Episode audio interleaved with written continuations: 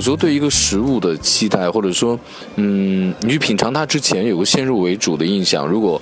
我向你描述这个东西，我曾经有过向我同学描述，我说这家的餐厅的这个呃小面做的非常好吃，怎么样怎么样？说完之后，让他吃了之后，他说也还好吧，因为我给他描述之后，他有一个很高的期望值，但有的时候就是你无意当中也不抱什么期待，觉得好像吃吃口饭吃饱了就好，结果你发现了无比好吃的美食。我在这个阿那亚。这是算是一个休假区，这里，所以外面的人很难进来，就基本上就是这住在这儿的酒店的，还有这个买这房子的一些业主。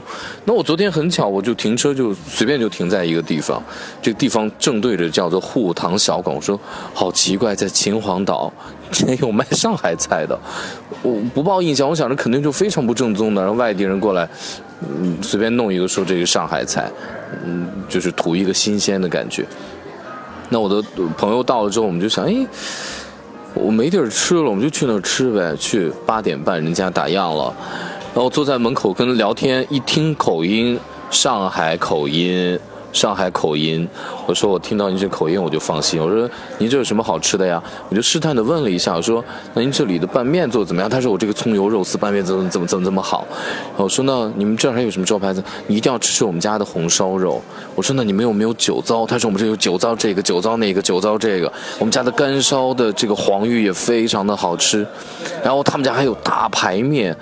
这都是非常地道的，在上海才可以吃到的味道。加之叔叔这样的口音，我就告诉他说：“我说那个本帮菜和淮扬菜我还是懂一点的。如果好吃的话，我会发朋友圈告诉很多人。然后你们这儿这个很好吃。呃，那叔叔告诉我说：你放心，没有问题的。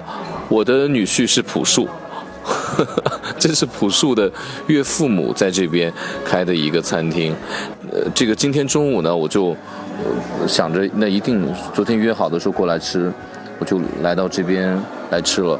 首先点面的时候，我们点的就是葱油面，呃，果然不出所不出所望，很多人。吃葱油面的时候就说这个葱油面它这个葱都炸干了，为什么要吃它？因为葱油面呢，只有完全把它这个葱里的水分榨干的时候，它的芳香素释放出了，才能够在这个面呃在在这个油里面，这个油来拌面就会非常的好吃。那他们家的红烧肉的确做得很好，用这个老上海的这个黄酒，嗯，味道非常的浓郁，然后冰糖勾的这个浓油赤酱那种感觉软烂的不得了，但是。不要看它的这个卖相，我觉得七月三号大家可以翻阅我的微博去看这个我那天发的这个美食。然后我们还点了，呃，对，还有那个小拍黄瓜，还也挺淮扬味道的。就淮扬的就是糖盐加一点香油拌的那种小菜，就是这种味道。正在吃的时候呢，这个。这个阿姨就过来了，就是朴树的岳母，她就一直哇的跟我在讲讲讲了好多之后，然后这叔叔打断说：“哎，你现在让他们停，什么都不要吃，尝尝我这个。”老上海的熏鱼，那老上海的这个熏鱼，所谓叫熏鱼，其实不如说叫炸鱼，它是充分的利用了糖，然后焦糖的味道，同时呢，它是在油里面过高温，导致在嘴里的口感酥到，就是它里面的整个大骨头啊、小刺完全可以嚼，这是中国比较典型的那种糖熏的味道。没有想到从北京开车到海边，然后在阿那亚这个。秦皇岛这个地方，河北吃了一道非常非常正宗的上海的本帮菜，我就告诉叔叔，我在北京都没有吃过。这么好吃的葱油拌面，因为上一次我在北京吃到的时候呢，还是上海和平饭店的总厨，然后来我们上节目的时候来给我做的葱油拌面，大概也就是这样的水准。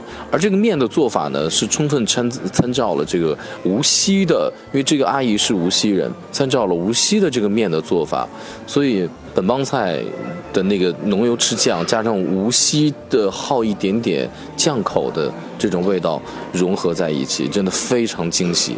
所以有的时候不不抱任何期待的出行，不抱任何期待的说好，那我今天去吃一个饭的话，那这种不抱期待，有的时候就会给你意外的惊喜。